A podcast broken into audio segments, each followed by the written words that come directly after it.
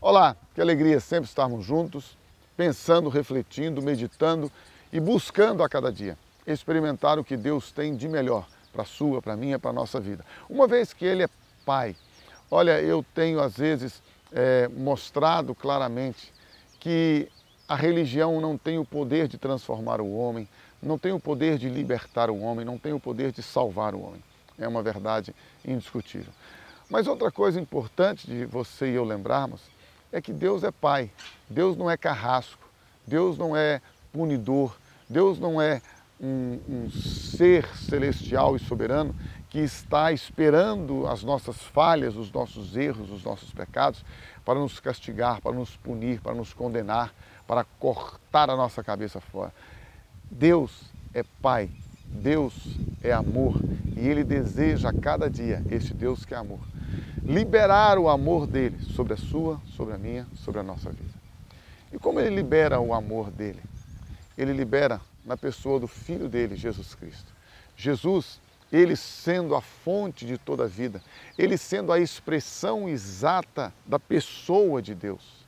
Se você e eu queremos conhecer a pessoa de Jesus, nós precisamos conhecer a cada dia a palavra de Deus. Então veja, em Cristo você e eu conhecemos a Deus.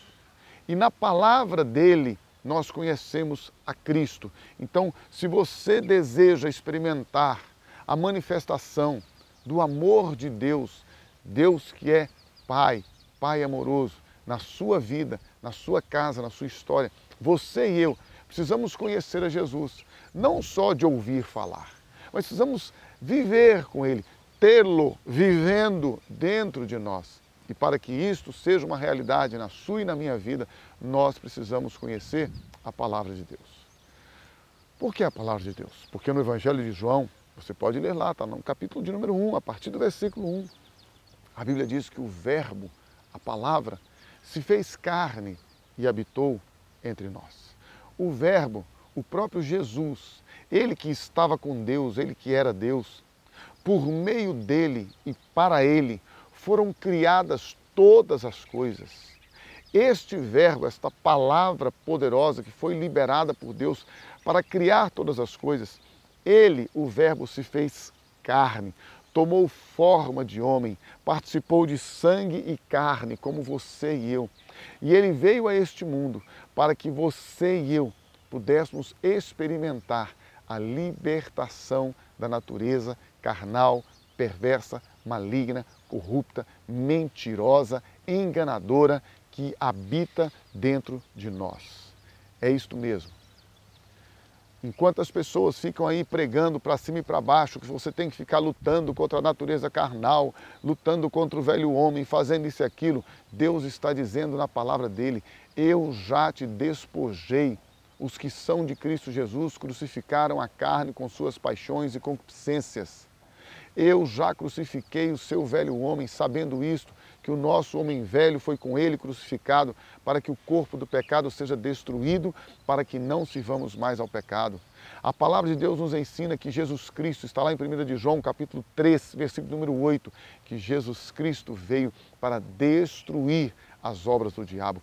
Ele, Jesus, ele, o Verbo, a palavra que se fez carne, habitou entre nós viveu como você e eu, carne, sangue, limitações, finitudes, porém, nele não habitava o pecado, nele habitava o Espírito Santo. E qual foi a obra então que ele se propôs a fazer? A obra é esta. Ele participa como você e eu, de carne e sangue. Porém, o Espírito que habita nele é santo e ele rejeita e ele resiste ao pecado. Ele sofre toda a rejeição, todo o desprezo, toda a humilhação. Ele se entrega por você e por mim. Ele oferece a sua vida para que você e eu pudéssemos ser libertados do pecado. Na cruz, Jesus Cristo crucifica com ele o seu, o meu, o nosso velho homem, a nossa velha vida. E quando ele morre, ele faz morrer juntamente com ele a nossa natureza perversa, maligna, corrupta. E quando ele é ressuscitado, ele coloca em nós agora então um novo espírito, uma nova vida, um novo coração, uma nova mente. Ele coloca em nós a vida do próprio Cristo ressurreto. E esta vida ressurreta de Cristo é o que nos garante a salvação e a vitória sobre o pecado.